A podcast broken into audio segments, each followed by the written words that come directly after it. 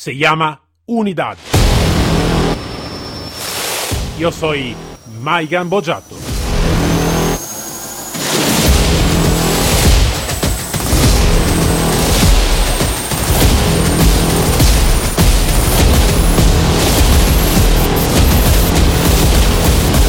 Unidad K9.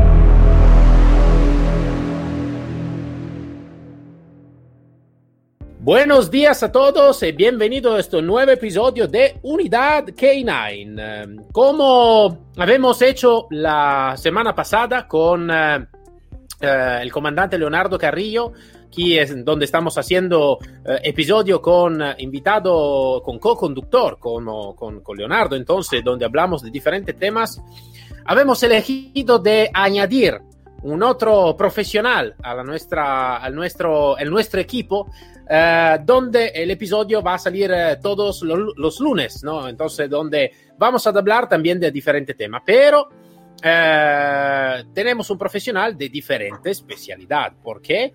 Porque es un médico veterinario, instructor K9, y su nombre es Héctor Topete Tovar. Hola Héctor.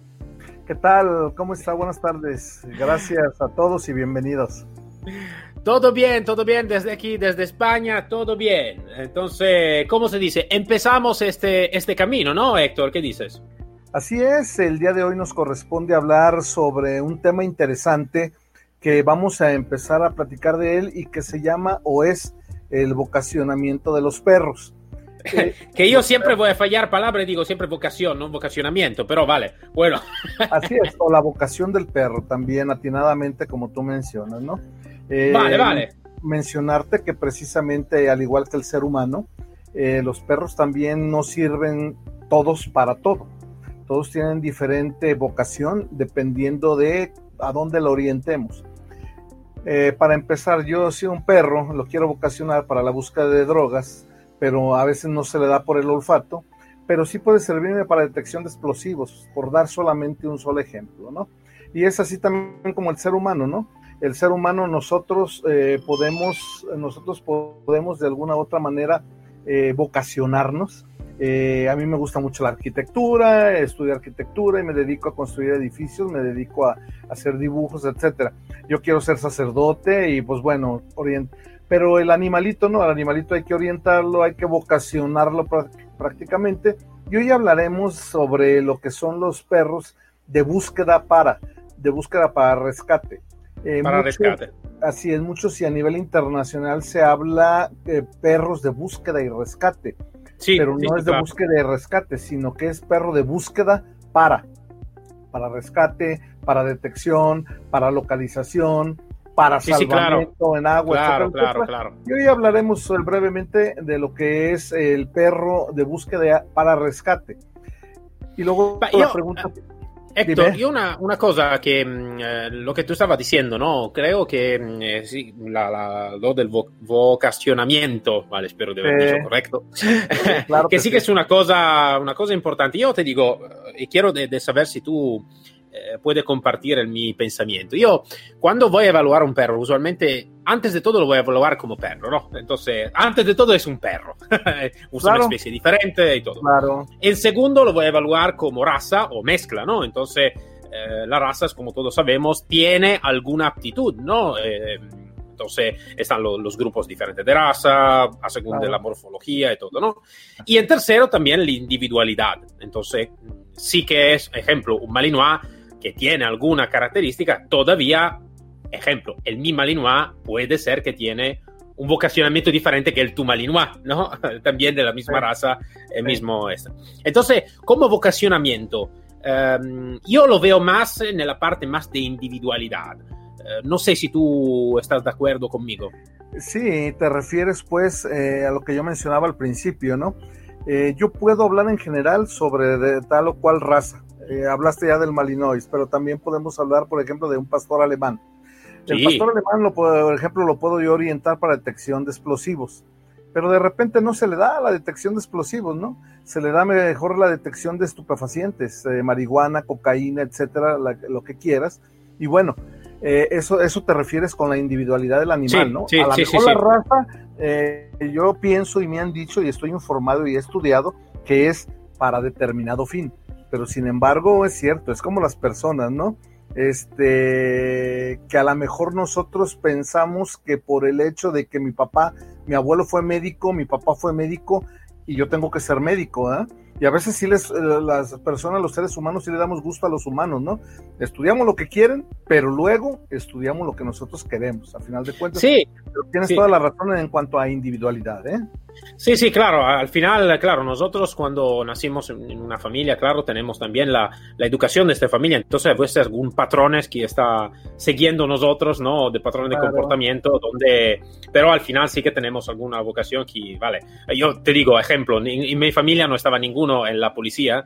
Y yo cuando Eh. tenemos seis años quiero de hacer el poli con el perro, entonces al final no pasaba nada. Vale, entonces hablamos de búsqueda, ¿no? Entonces, el vocacionamiento por la búsqueda, porque esto me tiene mucha curiosidad, porque, ejemplo, yo te digo, yo tengo dos, eh, son una mezcla de pastor ale- alemán y pastor belga malinois, y uno se vuelve loca, loca por el trabajo de mordisco y todo, y el otro se vuelve loco por el trabajo de búsqueda. Entonces, mi- son hermanos también, ¿no? Entonces, misma familia, mismo todo, y todavía tengo un vocacionamiento diferente, ¿no? Entonces, ¿cómo lo explicamos este vocacionamiento? Por supuesto, sí, es la misma familia, pero a final de cuentas son diferente individualidad, como tú lo mencionas. La primera pregunta que tendremos que hacernos es, ¿existen razas de perros que son mejores para búsqueda y rescate? Por supuesto, por supuesto Claro. que sí. No debemos olvidar que los perros son animales que han sido diseñados por el ser humano e inclusive hay algunas razas de perros que han sido creados por el ser humano, desgraciadamente. De- sí, sí, sí, sí, esto podemos ponerlo más, más grande Así como es, letra. Y bueno, a través de una selección genética bien trabajada, el ser humano ha logrado desarrollar diferentes razas para cubrir nuestras necesidades y en este caso la búsqueda para rescate es una de ellas. Claro. Eh, por hablar solamente de algunas razas, podríamos hablar de muchísimas. Ah, Vamos a hablar de los pastores. El Sí. eh, belga malinois, este, el pastor alemán, eh, el pastor de Burdeos, eh, diferentes pastores que tienen una gran característica, ¿no? No tienen rival para lo que es la búsqueda para rescate.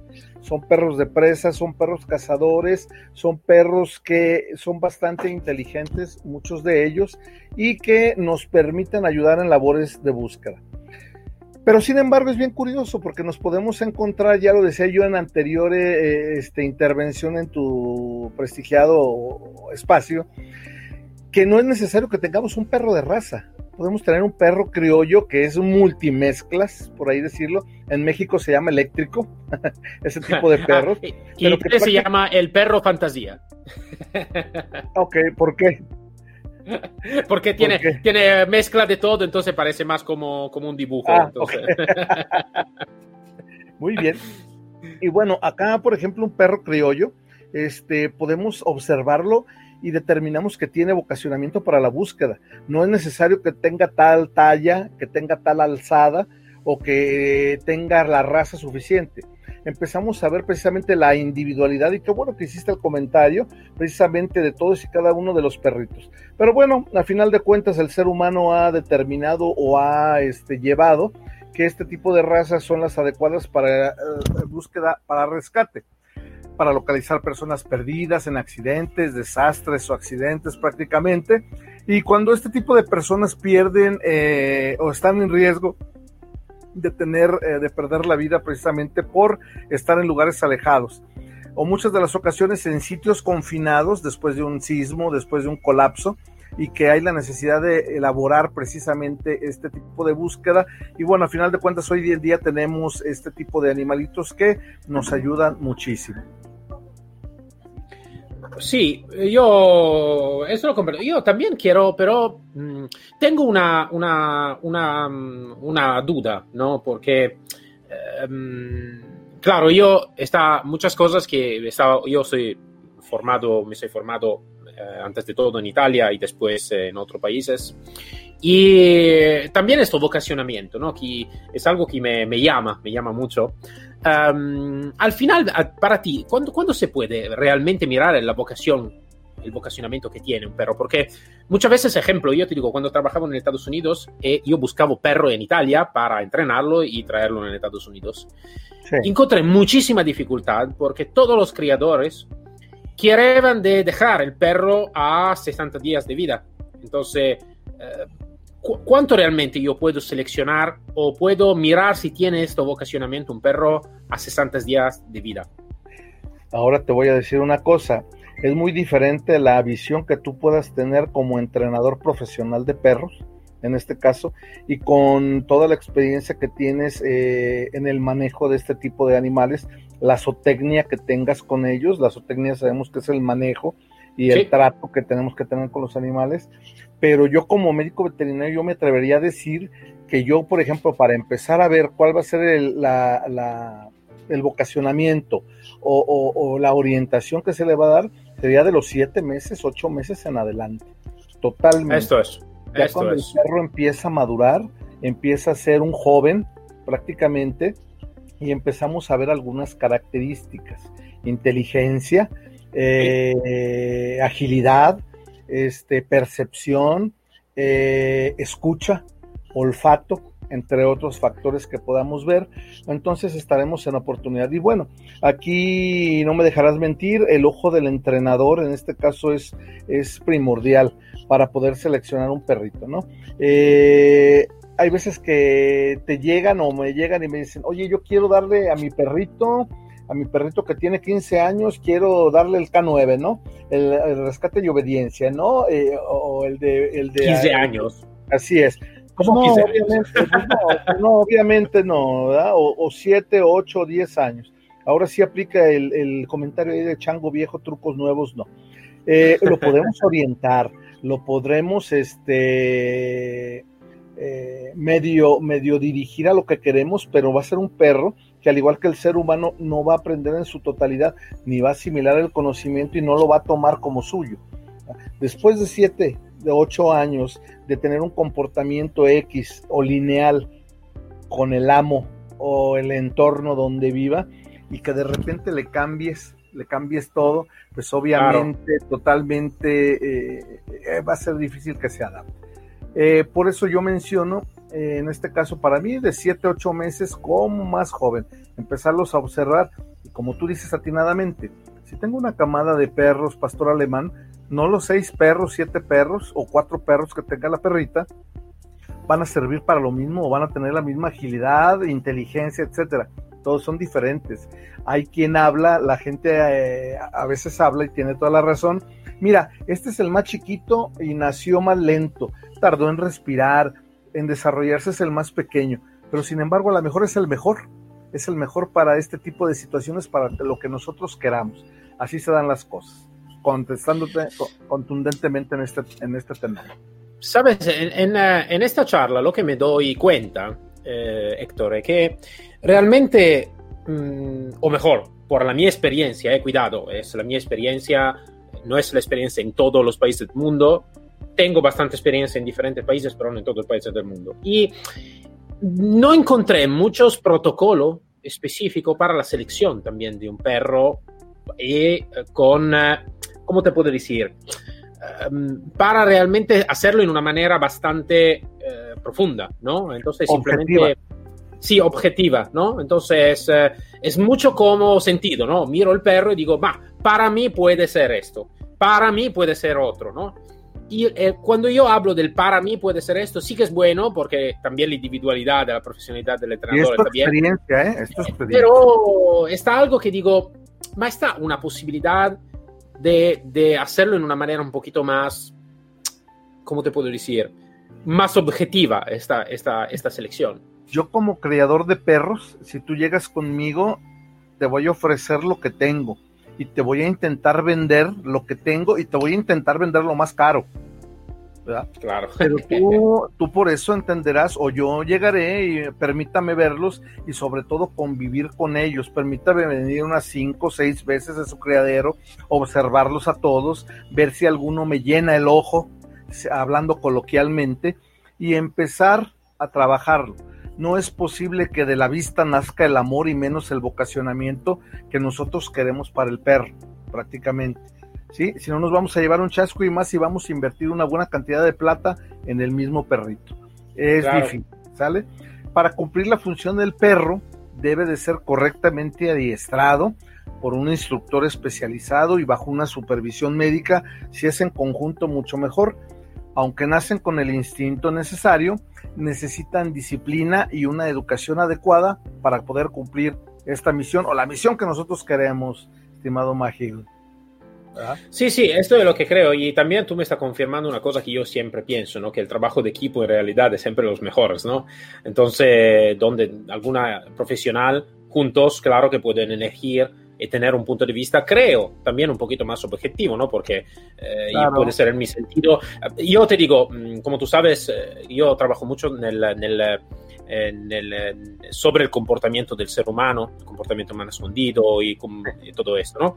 Y muchas veces cuando eh, vamos a elegir algo, no solo un perro, ma en general algo, claro que al- al- a nuestra espalda tenemos todos los nuestros patrones de comportamiento, todo nuestro anclaje con la nuestra eh, juventud. Entonces, mm, si yo voy a elegir solo, también si soy, imagínate, lo más profesional del mundo, eh, todavía yo también como ser humano tengo todos los mis patrones en mi programación, entonces Claro, puede claro. ser que la mi elección puede ser inconsciente, pero llegada porque tengo todo un patrón específico, ¿no? Entonces sí que se vamos sin, no sé, tú también que tú, claro, profesional, veterinario, mucha experiencia y todo, eh, en dos tenemos una visión un poquito más objetiva, ¿no? Entonces sí que tú también Claro. tienes tu patrón de comportamiento, pero, ¿no? Eh, es algo que puede ser más, eh, más, más correcto, ¿no? En la, en la elección.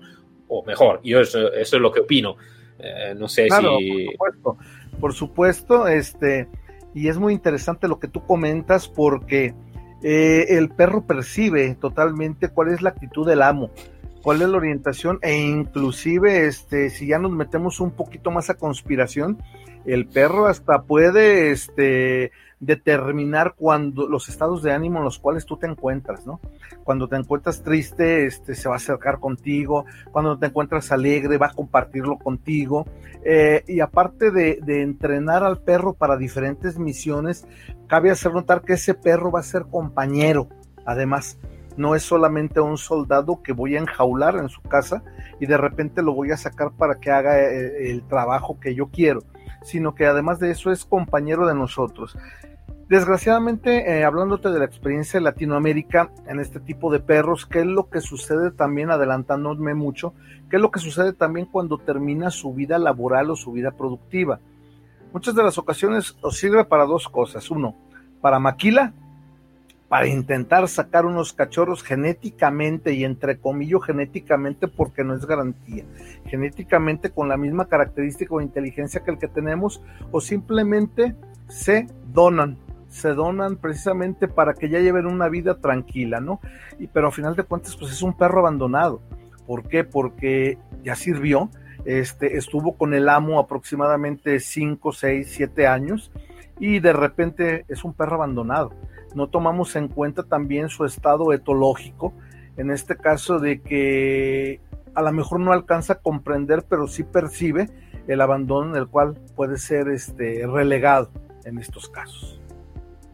Beh, esto es un tema que se necesitaría, creo que, tener frente en un episodio a, se- a sí mismo, ¿no? Entonces, pues, creo que lo vamos a tener frente, porque Eh, realmente lo que, que- que- que podemos también poner en cuenta, Héctor, es que sí que a veces se habla de entrenamiento, se habla de selección, se habla de operatividad, de táctica, de todo lo que sea, pero parece que son todos argumentación eh, muy que donde empieza y termina.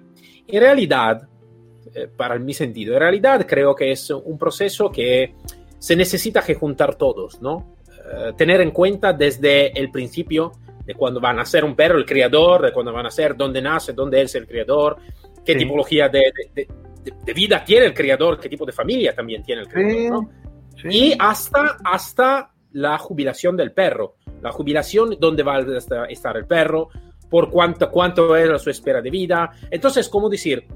Creo que como protocolo, si queremos decirlo como protocolo, se necesitaría que aprender desde el principio eh, la parte de perro y la parte humana y llegar hasta el final de la vida, claro, del, del- del perro mismo, ¿no? Entonces es un proceso, ¿no? Es, eh, ¿cómo se dice? Acom- acom- en italiano se dice compartimento, ¿no? Eh, comparto, sí, perros, ¿no? de perros, que comparten la vida, en este caso comparten la vida y toda la vida prácticamente del amo. ¿verdad? El amo si es policía, si es rescatista, insisto en lo que mencionaba hace un momento, no solamente van a compartir el espacio laboral, sino que son compañeros de vida. Tú lo alimentas, tú le das premios, tú lo regañas, etcétera, etcétera, se vuelve parte de tu familia. Y a eso a veces muchos humanos no lo entienden. El perro sí lo entiende, pero el humano no lo entiende. Hoy en día, haciendo un pequeño paréntesis, hay una raza que se está creando por lo menos en Latinoamérica, no sé si hayas escuchado, que son los lobos amaraca. Son lobos negros no, no que han, han sido cruzados prácticamente con pastores para bajar su fiereza y también para empezar a tener la misma eh, sentido amigable y de compañerismo que un perro. El lobo, curiosamente, el lobo amarac, este, es tu compañero, pero es tu compañero como tal. En dado momento, si tú vas por la calle y llevas a tu perro, en este caso tu perro lobo amarac, y eres atacado precisamente por algunos ladrones y te golpean, el perro no va a intervenir en lo absoluto. Él es tu cuate, tu amigo, pero es tu bronca si te golpearon a ti. A diferencia que si golpean al perro, el perro se va a sentir agredido, él también, y entonces sí va a atacar, y tú sabes que son animales bastante feroces. Con esto quiero mencionarte que muchas de las especies que modifica el ser humano, este, las modifica eh, de acuerdo a la necesidad del de, de, mismo ser humano o del trabajo. El perro de búsqueda y rescate por eh, antonomasia tiene que ser ágil, tiene que ser con alta resistencia para poder frente al trabajo o días de trabajo o largas jornadas de trabajo y por eso suelen utilizarse razas medianas o pequeñas que tú las conoces que pueden ser desde el Malinois hasta el pastor eh, pastor alemán o inclusive otras razas más grandes. Y además de eso tienen que ser con perros con instinto de perro de presa y sobre todo que sean muy obsesivos en el manejo o en eh, realizar su objetivo, así tanto como podemos ser los seres humanos a veces. Vale, vale. Yo te digo, sí, eh, yo, tú sabes, ¿no? Cuando voy a entrevistar muchos profesionales siempre voy a preguntar eh, sobre, sobre la, la, tipología de perro, ¿no? Entonces, si está una opción o si está más que una opción y todo. Yo, yo soy de, la, de la, la mi idea, uh, claro, como sabes, la, durante la entrevista no, no, voy a no voy a cambiar, decir mucho la mía idea porque quiero que sea el profesional que va claro. a hablar más. Pero en este caso que estamos hablando en, en, una, en un episodio diferente, sí que pongo también la mi idea. Y te digo, yo, mm, la mi idea es que cada perro realmente se necesita que evaluar cuando yo voy como policía, como ejército, también como, como privado que va a ser voluntario, lo que sea, necesito que encontrar y, y, mirar bien lo que quiero de hacer. ¿Qué, cuál es, dónde, qué, qué, quiero de hacer, qué tipología de especialidad y el contexto donde lo voy a hacer. Claro. Uh, sí, entonces no siempre voy a elegir la misma tipología de perro, que puede ser de raza o de mezcla, ¿eh? no estoy hablando específicamente de raza o no de raza. Pero claro que eh, depende de lo que voy a hacer, ¿no? ¿Qué, qué hago? Voy a hacer búsqueda eh, sobre los edificios colapsados, entonces voy a encontrar una tipología de perro. Si voy en área de búsqueda muy grandes, claro que puede ser también de, de rescate en agua, es totalmente diferente. Eh, si necesito un perro para, para lo, los tumultos, ¿no? Eh, claro, se necesita también otro. Entonces, la tipología, entonces la actitud, la, voca la, la vocación del perro y también el, la morfología también es importante para sí, aprender el contexto, ¿no? Si yo necesito, hablé con um, un profesional que hace búsqueda de vegetales ¿no? en el aeropuerto y eh, girando en el aeropuerto, claro que eh, mi dice, yo usualmente voy a utilizar o Beagle o tipología de perro de, este tamaño, que está sí, con esa más, morfología. Sí, morf que, que a la gente le gusta de, de estar con ellos, de, de amigable. Donde no se encuentra amenazado. Entonces, claro, es la tipología de, de, especialidad y también el contexto donde lo voy a utilizar, ¿no? Por supuesto. Que es totalmente diferente. Claro que se voy a utilizar un Beagle en, una, en un tumulto, eh, eso puede ser no. un problema. Empieza oh. a ladrar todo el tiempo, pero vale, oh, no es que tiene mucho. Es. Hasta que le den por ahí un patito. Se habla o hablan los profesionales que las principales razas para búsqueda y rescate pueden ser el pastor alemán, el pastor belga, el golden retriever, el labrador, que son muy adecuados para estas eh, labores, pero yo no me alejo de la realidad y me sumo a tu comentario, ¿no? O sea, dependiendo también de la empatía que tú puedas tener con el animalito. A lo mejor el perro es muy bueno, pero le caíste mal. Le caíste mal tú y no te va a obedecer e inclusive hasta va a ser agresivo contigo, ¿eh? Sucede en muchos casos. Sí, sí. En, una, en una misma familia, en una misma familia, un perro o un gato, me voy a desviar un poquito, un perro un gato, no van a tratar igual a todos los miembros de la familia, los van a tratar diferentes y el perro no, no es la excepción en este caso. Así que no es tan fácil el poder lograr un compañero y más para el vocacionamiento que yo lo quiera y que en este caso que estamos hablando que es una, eh, un perro que yo lo quiero para vocacionamiento de búsqueda para rescate. Si bien eh, la información que existe hoy en día de los profesionales es que debe ser este perro con esta raza, con esta característica, los tantos días, pero a final de cuentas la experiencia y la experiencia tuya como entrenador, yo creo que tienen muchísimo que ver en este caso. Yo puedo hablarte maravillas desde el punto de vista médico y te puedo hablar de fisiología y fisiopatología, pero a final de cuentas de comportamiento, de la etología, tú eres más experto que yo, tú entrenador de perros. Yo te digo, creo que podemos hacer un resumen de este episodio, ¿no? Entonces, uh, ¿cómo se dice? Uh, poner algún punto que hemos Las tratado. conclusiones finales. La conclusión final, que no es final porque seguro que nos vamos a hablar más de esto, ¿no? Claro. Pero mm, de, de, este episodio, entonces, uno, evaluar el perro, uno, porque es perro, porque es raza o mezcla de raza, porque es individuo. En este caso, cuando se evalúa un perro, eh, necesitamos que evaluarlo desde el principio, entonces, de cuándo van a nacer, dónde van a nacer, la familia donde nace o la, la, la, empresa donde nace, lo que sea. La hasta tradición del creador también. La, esto, esto, claro hasta el final de la vida del perro claro, mismo. Claro. Y seleccionarlo con uh, cuidado y con atención y, si posible, con un equipo, ¿no? Porque hemos comprendido que yo tengo mi patrón de comportamiento. Tú, Héctor, tienes tu patrón de comportamiento. Si vamos a hablar con el comandante Carrillo, Car también Leonardo tendrá el su patrón de comportamiento, sí, sí, que puede ser que en alguna manera va a trabajar por elegir una determinada específica de raza. Pero si estamos todos tres juntos, es claro que tenemos una visión más objetiva y también para nuestra profesionalidad, ¿no?